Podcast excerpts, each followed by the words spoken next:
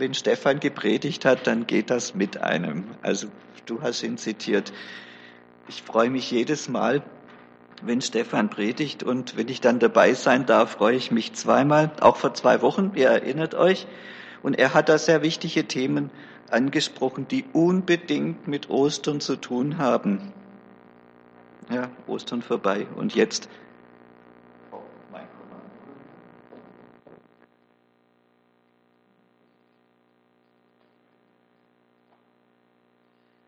Also zu Ostern, da gehört Karfreitag, dass Jesus gestorben ist. Dann hat Stefan angesprochen, dass wir durch Ostern neue Menschen geworden sind, dass wir aus Gottes Sicht gerecht sind, weil Gott uns sieht durch Jesus, dass wir seine geliebten Kinder sind, egal was auch geschieht. Das hat mich besonders angesprochen an diese Predigt. Stefan hat sich dann auch dem Gespräch gestellt während der Predigt. Das fand ich sehr mutig.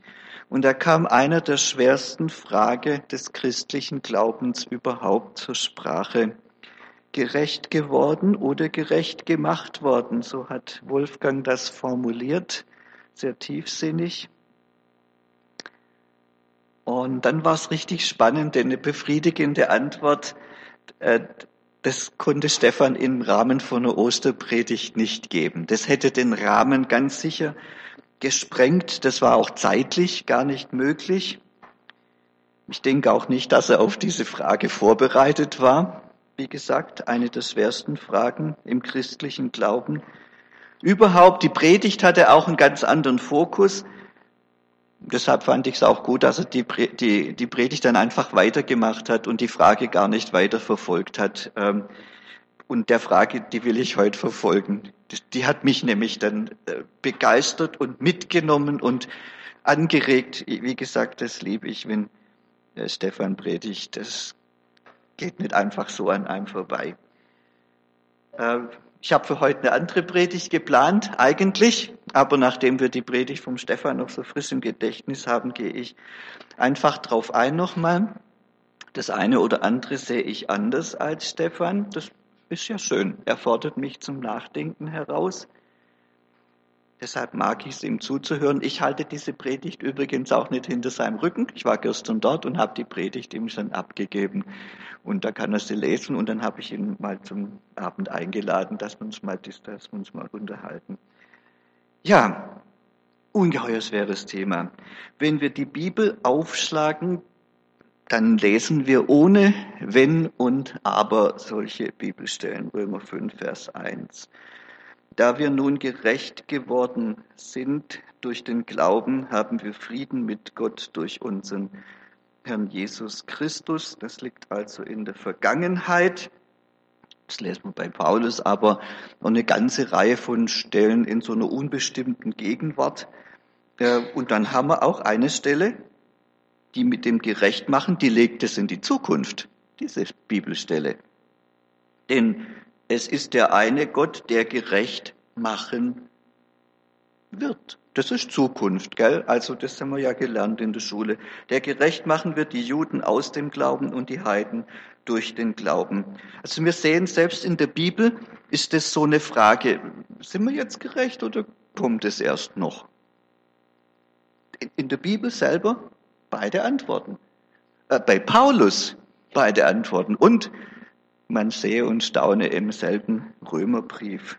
Eine Spannung, die da ist. Das ist eine Spannung. Das ist beides richtig. Und wenn ich dann in mein eigenes Leben schaue, also ich meine mal ganz ehrlich,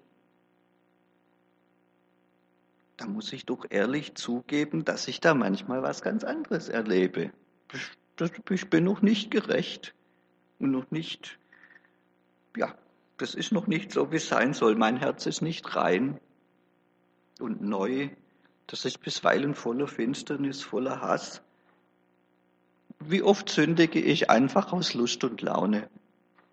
Das ist gar nicht, weil der Teufel mich irgendwie trickst oder so, einfach bloß aus Lust und Laune. Ich könnte wohl anders. Und es ist ja nicht so, dass das von außen kommt böse Welt und so. Das kommt, ich, ich merke das ja, das kommt ja ganz von innen raus. Habe sogar einen Eindruck, je älter ich werde, umso, umso schlimmer wird's. Also das ist einfach unfassbar, was da manchmal drinsteckt. Aber ich bin gerecht gemacht.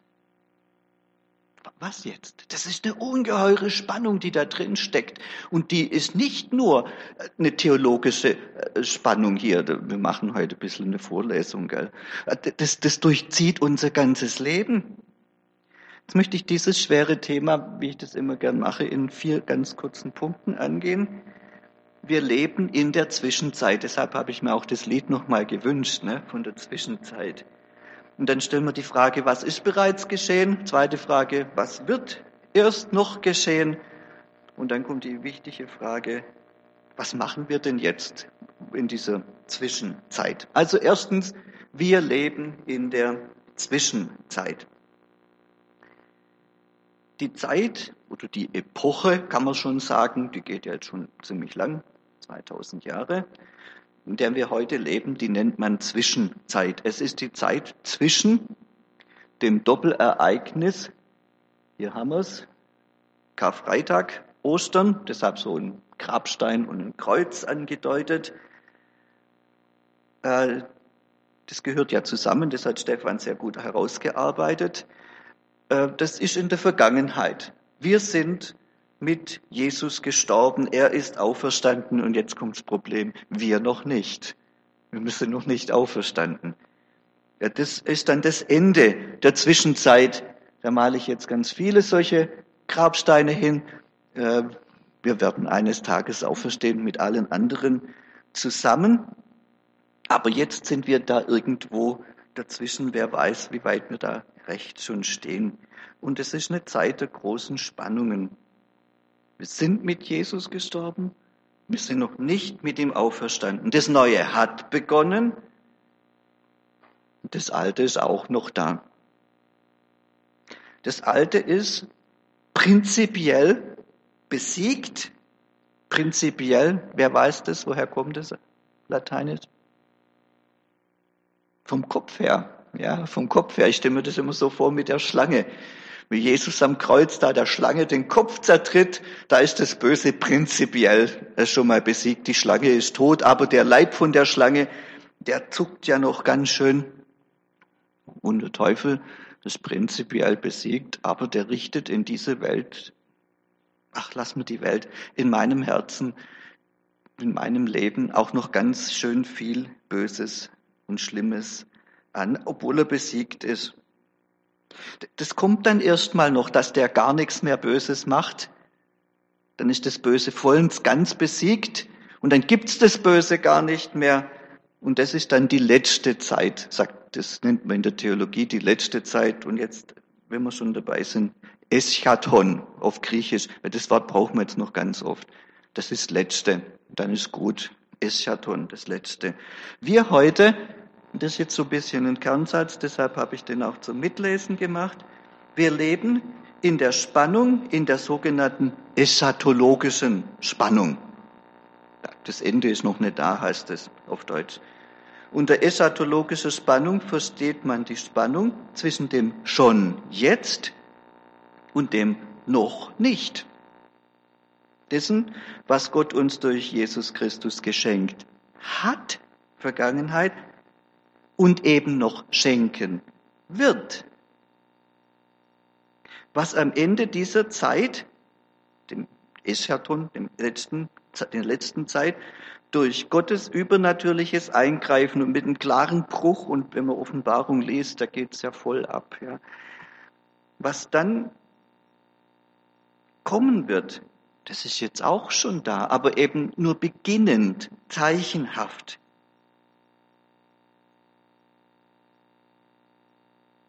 So schwer es ist, wir dürfen diese Spannung nicht auflösen. Jetzt gab es in der Kirchengeschichte immer wieder äh, Leute, die gesagt haben, das geht ja auf den Geist. Das müssen wir irgendwie, das müssen wir auflösen. So eine Spannung muss man auflösen. Das kann nicht sein, dass das nebeneinander stehen bleibt. Und da gab es die einen, die haben das schon jetzt stärker betont und es noch nicht. Das haben sie ausgeblendet oder vielleicht gar nicht mehr betont. Und es führt äh, zu, immer zu schwärmerischer Einseitigkeit auf beide Seiten. Ich erkläre beide Seiten. Also wer sich jetzt, wer jetzt sagt, ja, ist alles schon gut, ist alles, alles erledigt, alles schon am Ziel, alles fertig. Äh, der kommt so weit wie also der Jonathan Paul. Wer kennt den? Jonathan Paul, das war einer der äh, führenden Männer im 19. Jahrhundert von der Pfingstbewegung. Und er sagte, ich habe schon ewig nicht mehr gesündigt. Dem, dem seine Frau hätte man mal fragen sollen, wahrscheinlich, ja. Ich habe ich hab schon lange keine Sünde mehr gesehen in meinem Leben. Also bei allem Respekt vor Männern, die, die besser und heiliger und gerechter sind als ich, das war der ganz sicher. Aber ich denke, das ist schwärmerisch und so ehrliches. Ne? Also ich habe ich hab auch schon Sünde in meinem Leben gesehen, also in den letzten 14 Tage jedenfalls. Ja, also das ist auf der einen Seite äh, schwärmerisch. Johannes warnt ausdrücklich, wenn wir sagen, wir haben keine Sünde, dann betrügen wir uns selbst und die Wahrheit ist nicht mit uns. Auf der anderen Seite kann man auch das noch nicht betonen und es schon jetzt kann man völlig streichen. Man sagt, ah, ist noch gar nichts mit dem christlichen Leben, noch nicht gerecht, alles noch äh, voller Sünde. Und das führt auch zu schweren Verirrungen. Wir haben so jemand mal im Jugendkreis gehabt, der hat, der Jugendkreis ging fast kaputt. Da wird dann geleugnet, dass es ein gutes und gerechtes und reines Leben geben kann. Das geht nicht. Ich muss immer sündigen. Ist natürlich auch einfach, gell? Da lehnt man sich ganz gechillt zurück und sagt, ah, ich kann ja nicht anders. Ich muss ja sündigen. Ich bin ja noch noch hier. Ja, das schon jetzt wird völlig ausgeblendet. Also so Christen lehnen sich lethargisch und fast genüsslich schon zurück und sagen, ja, yeah, Gott, der halt nicht anders. Und äh, die betrügen sich auch. Die müssen sich auch, das ist jetzt auch wieder interessant, im, im selben ersten Johannesbrief sagt der Johannes auch umgekehrt, den anderen etwas ganz Wichtiges. Er sagt, äh, Wer in ihm bleibt, der sündigt nicht. Also vorher hat er gesagt, wenn einer sagt, er hat keine Sünde, dann betrügt er sich. Und dann sagt er im gleichen Brief, wer in ihm bleibt, der sündigt nicht. Wer sündigt, der hat ihn nicht gesehen und nicht erkannt. Kinder, lasst euch von niemandem verführen. Wer Recht tut, der ist gerecht, wie auch jener gerecht ist. Und wer Sünde tut, der ist vom Teufel. Und der Teufel sündigt von Anfang an. Dazu ist erschienen der Sohn Gottes, dass er die Werke des Teufels, nämlich die Sünde, zerstöre. Wir sehen, das steht in einem Brief, Seite an Seite. Johannes hält daran fest. Beides ist wichtig. Die eschatologische Spannung sozusagen, ja, die bleibt bestehen, die darf nicht aufgelöst werden. Also wir sehen das bei Paulus, wir sehen das bei Johannes. Äh, Nochmal das schöne Bild. Das Alte, das ist jetzt diese alte Zeit, ja, das Alte, die Sünde, die Ungerechtigkeit, das Böse, das ist noch da. Das ist besiegt am Kreuz. Das heißt, das nimmt jetzt auch ab in der Stärke. Das ist noch da. Und gleichzeitig ist das Neue auch schon da. Das hat angefangen, wie Jesus am Kreuz gestorben ist, wie er auferstanden ist Und das gilt nicht nur für unsere Zeit, sondern das gilt auch für mein Leben. Das Alte ist noch da, sehr lebhaft bisweilen. Und das Neue ist auch da. Es geht anders. Es ist gleichzeitig. Wir haben da so eine, ist nicht immer so eine lineare Wachstumskurve wie hier in diesem Bild. Es geht auch auf und ab. Das wissen wir ja alle. Der Martin Luther hat jetzt einen ganz klassischen Satz gefasst. Wer, wer kann den Latein von euch? Den wollte ich mal bisschen mit beteiligen. Simul justus et peccator. Der hat seine ganze Sachen in Latein gesagt, weil man es da irgendwie besser ausdrücken kann. Deutlicher. Nicht so verschwommen wie in Deutsch. Eva Nadine, von dir weiß ich's. Was es heißt.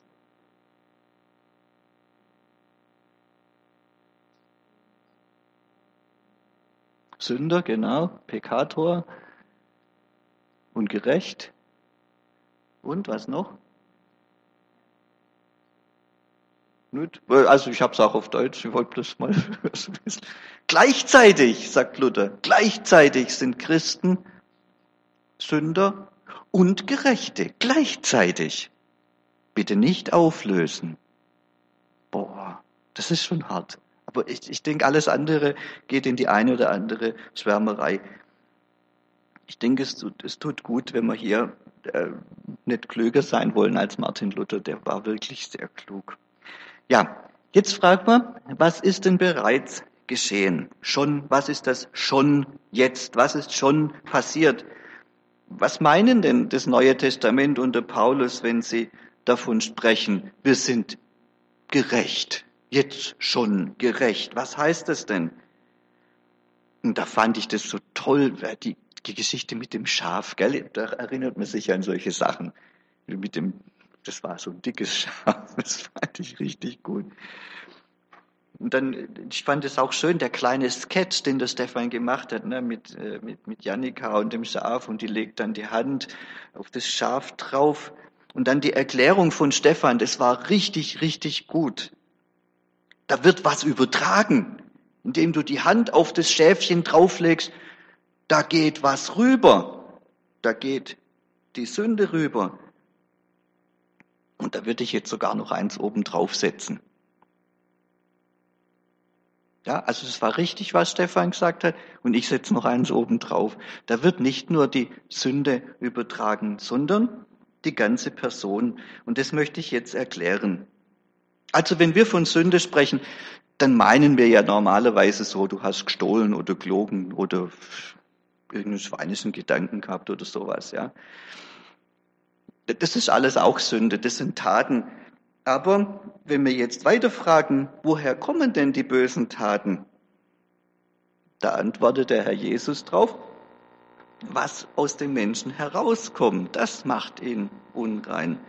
Denn von innen, aus dem Herzen des Menschen heraus, da kommen böse Gedanken, Unzucht, Diebstahl, Mord, Ehebruch, Habgier, Bosheit, Arglist, Ausschweifung, Missgunst, Lästerung, Hochmut, Unvernunft. Alle diese bösen Dinge kommen von innen heraus und machen den Menschen unrein. Und wir fragen weiter, warum kommen denn die bösen Dinge aus, aus meinem Herzen raus? Und Jesus antwortet, jeder gute Baum bringt gute Früchte, aber ein fauler Baum bringt schlechte Früchte. Ein guter Baum kann nicht schlechte Früchte bringen und ein fauler Baum kann nicht gute Früchte bringen. Boah. Ohne Bild, wir tun Sünde, weil wir Sünder sind. Das ist unsere Art so. Die Bibel zeigt uns da die traurige Wahrheit. Wir tun Sünde, weil wir Sünder sind. Sünde ist nicht nur das, was wir tun, sondern das, was wir von innen heraus sind. Das heißt durch und durch. Das ist von innen raus, vom Herzen raus. Wir fragen weiter, was kann man da denn machen? Und die Antwort der Bibel, da kann man nichts machen. Ja, so ähnlich. Also die, der Sünde sollt ist der Tod. Auf Deutsch kann man das auch so sagen, auf Sünde folgt unweigerlich der Tod. Und Tod heißt, du kannst nichts mehr machen, das ist kaputt. Irreversibel, sagt man, ja. Der Tod ist irreversibel. Der Schade, an dem ich Mensch leide, ich Sünder, da kann man nichts machen. Und deshalb reicht's auch nicht, wenn man nur die bösen Taten auf das Schäfchen drauf tut. Versteht ihr? Die bösen Taten, ja, das, das, kann, das ist ja nur ein Teil von mir. Das ganze Ich, die ganze Person, ich von ganz innen raus, muss auf das Schäfchen, muss da ausgetauscht werden. Also wenn das Schäfchen stirbt im Alten Testament, das ist das, was ich oben drauf setze, dann ist nicht bloß die Strafe weg mit der Sünde. Es geht nicht bloß um die Strafe, sondern da, da ist der böse Mensch, eigentlich gestorben. Also das, das Schäfchen stirbt, aber vorher ist austauscht worden. Und das ist das, was am Kreuz passiert ist, als der Herr Jesus starb. Wir sagen so, der Herr Jesus ist für mich gestorben. Wir müssen das anders ausdrücken. Ich bin gestorben. Ja? Mit Christus. Wir haben getauscht. Und jetzt ist der gestorben. Und weil wir vorher tauscht haben, bin das eigentlich ich, der da am Kreuz gestorben ist. Das sagt Paulus. Ich bin mit Christus gekreuzigt. Ich bin das. Oder an einer anderen Stelle sagt Paulus das ja noch ausführlicher im Römerbrief. Die wir auf Jesus Christus getauft sind, die sind in seinen Tod getauft.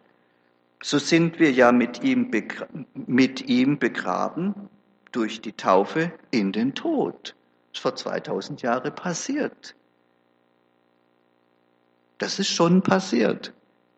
Und das ist Wirklichkeit geworden bei unserer Taufe, für uns ganz persönlich. Das Beste kommt erst noch. Die Übertragung der Person, das war ja keine Einbahnstraße. Nicht nur der Sünder übertrug sein böses Ich auf das Schäfchen drauf, sondern das Schäfchen musste ja ein gutes, reines Tier sein. Der Stefan hat es als Priester also begutachtet, ob das auch gut ist. Da wurde getauscht. Das Gute und das Reine und das Sündlose von dem Schäfchen, diese gute Person, die ging jetzt auf den bösen Menschen drauf, ausgetauscht. Der Sünder wurde nicht einfach von, von seinen bösen Taten und von der Strafe befreit, sondern er wurde von seinem Sündersein befreit. Er wurde mit der Gerechtigkeit des Schäfchens beschenkt. Jetzt merken wir, ein Schäfchen kann das ja gar nicht machen. Wir können Schäfchen mit Menschen tauschen. Das ist ja das Ding mit, dem, mit, dem, mit den Opfern im Alten Testament. Das passt ja gar nicht. Kann ja nicht ein Schäfchen für einen Mensch sterben. Die sind ja alle, die Opfer sind ja alle vorbehaltlich. Da kommt irgendwann mal das Lamm Gottes, also Jesus, und wegen dem gilt es alles im Alten Testament auch schon. Nur ein Mensch kann gegen mit Menschen eintauschen. Und deshalb ist so wichtig, dass wir dran festhalten. Jesus ist Mensch geworden. Er ist das wahre Opferlamm Gottes. Er hat mit uns getauscht, Person gegen Person. Er wurde ich und dann starb Wer jetzt? Das ist schwierig, ne? Ich. Ich starb da am Kreuz. Er starb an meiner Stelle. Und ich wurde er. Ich, ich darf jetzt sein neues Leben leben. Wie eng gehören wir zusammen? Das kann man sich gar nicht vorstellen. Der Martin Luther, der hat uns da ein schönes Bild gegeben. Martin Luther hat immer sehr plastisch geredet. Er hat da übers Abendmahl gesprochen, das haben wir ja auch gefeiert, letzten Karfreitag und dann, glaube nächsten Sonntag wieder. Und da schreibt er über das Abendmahl, das ist uns ja geschenkt als Vergegenwärtigung vom Tod Jesu. Ja, und jetzt sollen wir den Jesus mit dem Blut und dem, und dem, und dem Leib in uns reinnehmen. Also das, das gibt ja da eine Einheit. Und da sagt Martin Luther, beide werden, also der Christ und Christus, beide werden ein Kuchen, ein Brot, ein Leib, ein Trank und alles gemein. Wie beim Kuchen. Vorher hat man noch Eier und Mehl und Butter und Milch und da kommt der Mixer und dann ist es alles. Und dann sagt Luther später, und wenn, wie willst du jetzt auseinander dividieren? Da ist Christus und da bin ich. Ist alles eins, alles gemein.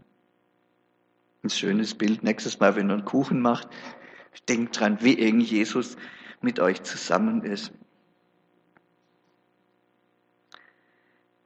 Wenn alles gemein ist, wie ist es dann? Die Gerechtigkeit von Jesus ist? Ist gut, ne? Ist meine Gerechtigkeit. Aber jetzt Vorsicht. Die ist anders, die Gerechtigkeit von Jesus, wie es meine Gerechtigkeit ist. Das ist ein bisschen, das geht anders. Das ist ja logisch, ne? Also bei ihm ist seine Gerechtigkeit von Natur aus. Der hat noch nie was Böses getan. Der ist gerecht von Natur aus. Äh, bei mir ist es anders. Ich habe die Gerechtigkeit nicht von Natur aus. Ich habe sie nur deshalb, weil Gott mich in der Taufe mit Jesus untrennbar zusammen gemacht hat. Und da hat der Martin Luther jetzt äh, und das Luthertum, die haben da zwei Begriffe geprägt, da machen wir jetzt nochmal Latein, die sind unheimlich wichtig. Das da.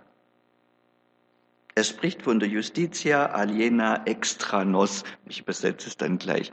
Also, fremde Gerechtigkeit außerhalb von uns. Fremde Gerechtigkeit außerhalb von uns. Er, er meint fremd in dem Sinn, dass sie für uns fremd ist. Äh, auf Schwäbisch gesagt, die ist nicht auf meiner Miste gewachsen. Die Gerechtigkeit kommt nicht von mir. Ich kann da nichts dafür. Ich bin kein gerechter Mensch. Ist nicht unser natürlicher Besitz, deshalb außerhalb von uns. Wir haben sie, weil wir Jesus haben. Oder umgekehrt, ist ja noch besser. Wir haben diese Gerechtigkeit, weil Jesus uns hat, weil der in seinem Tod nach uns gegriffen hat und gesagt hat, du bist mein. Und alles, was mein ist, ist dein. Aber nicht meine Gerechtigkeit, nur weil Jesus nach mir gegriffen hat. Und deshalb äh, das spricht das Luthertum spricht dann auch noch von der imputativen Gerechtigkeit. Imputative Gerechtigkeit. Ich habe immer gedacht, das kommt von Input. Ja, das stimmt nicht so. Ne? Das ist lateinisch, das kommt von zurechnen. Es wird etwas zugerechnet, zugerechnete Gerechtigkeit.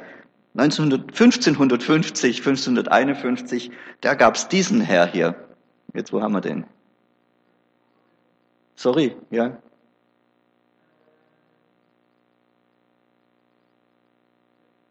Genau, der Osiander. Hat den Namen schon mal jemand gehört? In Tübingen gibt's die Osiandische Buchhandlung. Genau, da kommt der Name her. Der Herr Osiander. Und da gab's den Osianderschen Streit. Andreas Osiander sprach von der essentiellen Gerechtigkeit. Woher kommt das? Lateinisch essentiell, esse heißt sein, genau. Der sagte, das ist die Gerechtigkeit, die hast du einfach, weil du bist Mensch, du hast die Gerechtigkeit, das ist ein Stück von dir. Essentielle Gerechtigkeit. Oh nein, sagten die Lutheraner, das ist gar nie essentielle Gerechtigkeit. Das ist nicht was, was von, das ist nicht ein Stück von dir. Das ist, nochmal zurück, imputative Gerechtigkeit, die wird dir nur zugerechnet weil du mit Jesus zusammen bist. Allein hast du die nicht. Also wir kommen auf den Gedanken nochmal zurück. Wir sehen, hier ist auch diese Spannung. Ich habe da Gerechtigkeit, aber das ist nicht meine, aber sie gilt für mich. Und trotzdem gibt es noch so viel Böses. Nochmal, das ist biblisch, das muss so sein. Der Paulus sagt es in einem Satz. Sind wir aber mit Christus gestorben, sind gestorben, das ist perfekt, gell, das ist Vergangenheit, so glauben wir, dass wir auch mit ihm leben werden. Und das ist Zukunft. Das ist richtig so, äh, dass das äh, auseinandergeht. Jetzt, jetzt sind wir natürlich bei der Frage, was wird denn da noch geschehen? Ganz einfach, da wird die Auferstehung noch kommen. Die Auferstehung. Wir haben das neue Leben schon. Wir haben ja Jesus. Oder der hat uns, wir sind ein Kuchen. Aber wir sind noch nicht auferstanden. Wie haben wir das Leben denn? Und jetzt, an dem Punkt wird echt gefaselt zum Teil auch. Ja, das sage ich jetzt mal ganz vorsichtig. Da sagen jetzt viele, ja, das haben wir in unserem Herzen.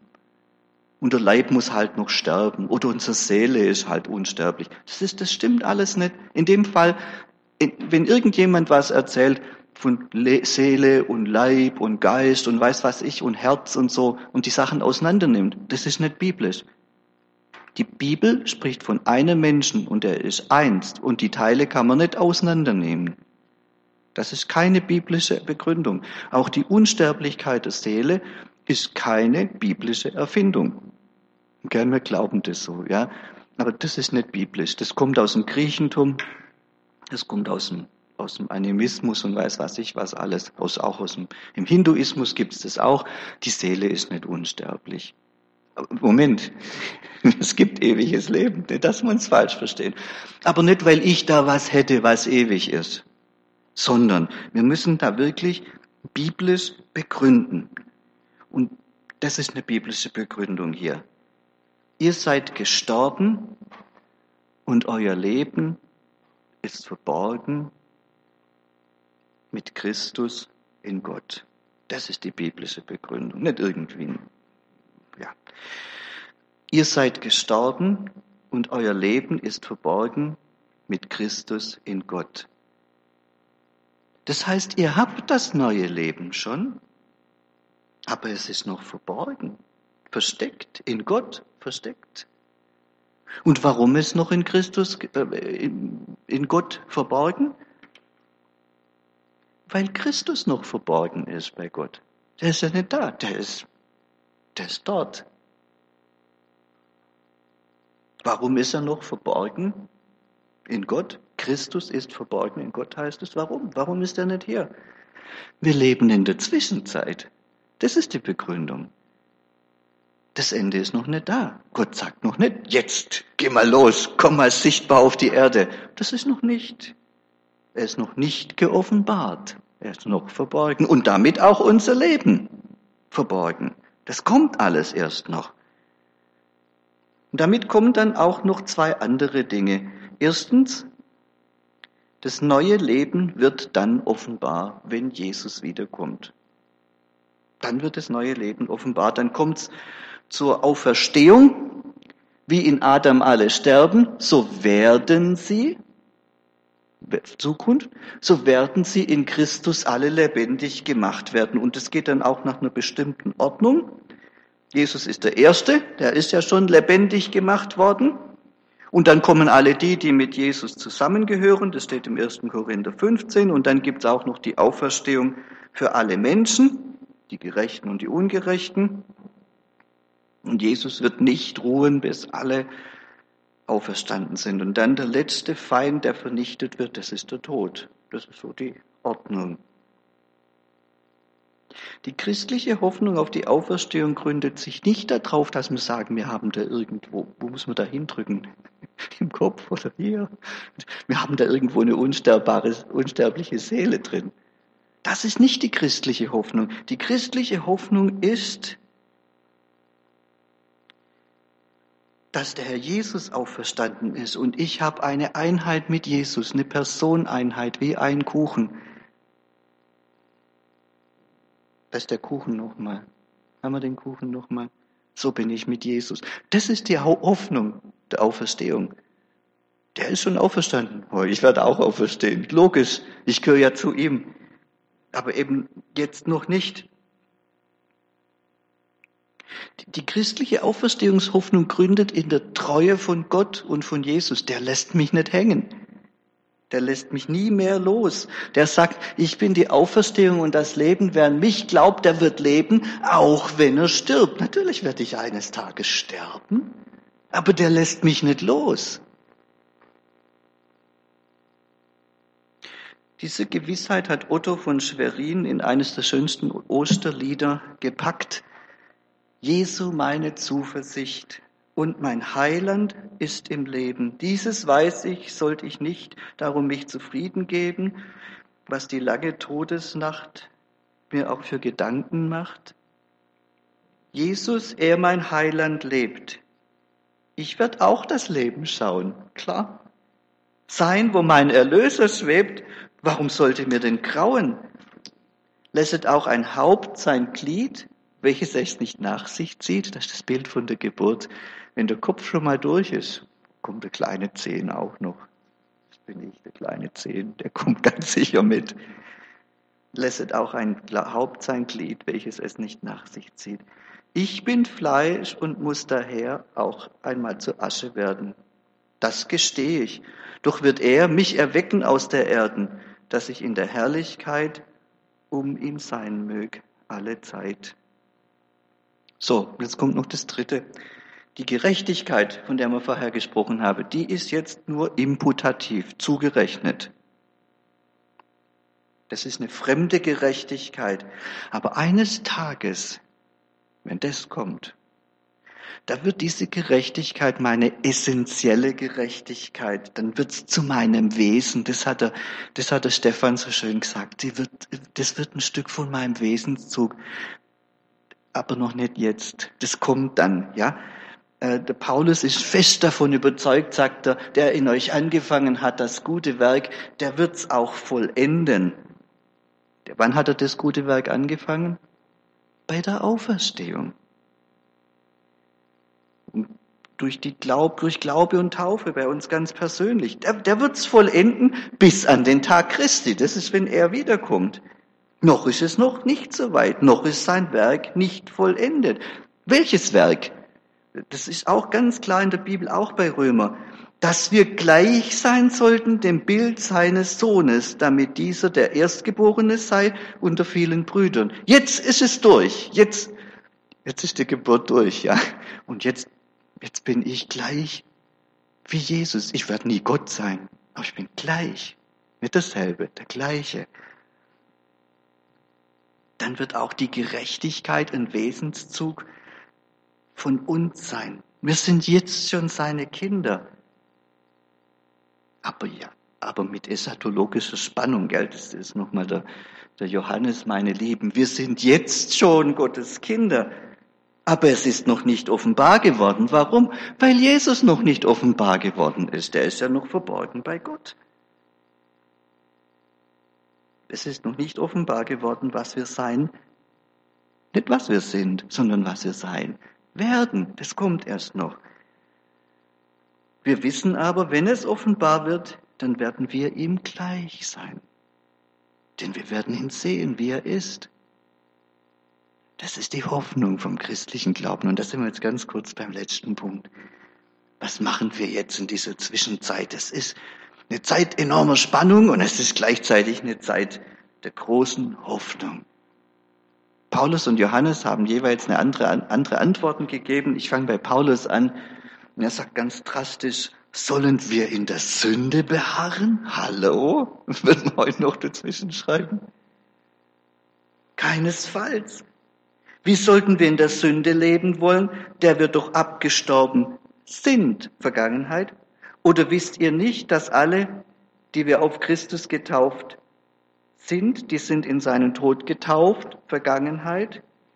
So sind wir ja mit ihm begraben, auch Vergangenheit, durch die Taufe in den Tod, damit, wie Christus auferweckt ist, Vergangenheit für Christus, ja, von den Toten durch die Herrlichkeit des Vaters, auch wir in einem neuen Leben leben. Denn wenn wir mit ihm verbunden,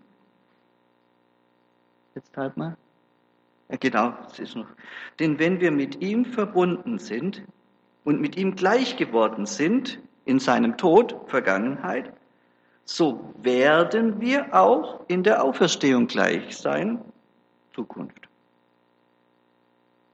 Das Leben zwischen dem schon jetzt und dem noch nicht, das neue Leben ist schon da, obwohl es erst noch kommt. Ethisch verbindlich heißt es für uns. Wir leben nicht nach den Regeln des alten Lebens, sondern nach den Regeln des neuen Lebens. Wie sieht das neue Leben aus? Auch das beantwortet Paulus sehr markant mit einem etwas anderen Bild, das Bild der Morgendämmerung. Ihr alle seid Kinder des Lichts und des Tages, Gegenwart, ihr seid die Kinder des Tages, auch wenn der Tag noch nicht da ist. Wir sind nicht von der Nacht noch von der Finsternis. So lasst uns nur nicht schlafen wie die anderen, sondern lasst uns wachen und nüchtern sein. Jetzt, das ist die ethische Verpflichtung. Jetzt. Denn die schlafen, die schlafen des Nachts und die betrunken sind, die sind des Nachts betrunken, weil es eben noch Nacht ist. Wir aber, die Kinder des Tages, das heißt die Kinder der neuen Welt, Jesus ist schon dort als der Erste. Wir kommen. Wir wollen nüchtern sein, angetan mit dem Panzer des Glaubens und der Liebe, dem Helm der Hoffnung, hier ist die Hoffnung wieder, auf das Heil. Es kommt erst noch. Denn Gott hat uns nicht bestimmt zum Zorn, sondern dazu, das Heil zu erlangen, Zukunft, durch unseren Herrn Jesus Christus, der für uns gestorben ist, damit wir, ob wir leben oder schon tot sind, schwachen oder schlafen, wir zugleich mit ihm leben. Schlüsselworte, nicht schlafen, sich nicht vom Wein regieren lassen, sondern vom Geist Gottes, nüchtern sein, zum Kampf bereit. Das ist die Ethik, die lebt von der Hoffnung.